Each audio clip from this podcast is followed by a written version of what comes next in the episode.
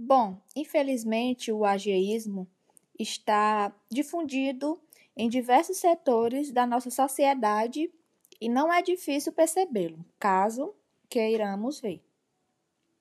É, o que ocorre é que ele está tão arraigado que às vezes não é notado como algo estranho e maléfico.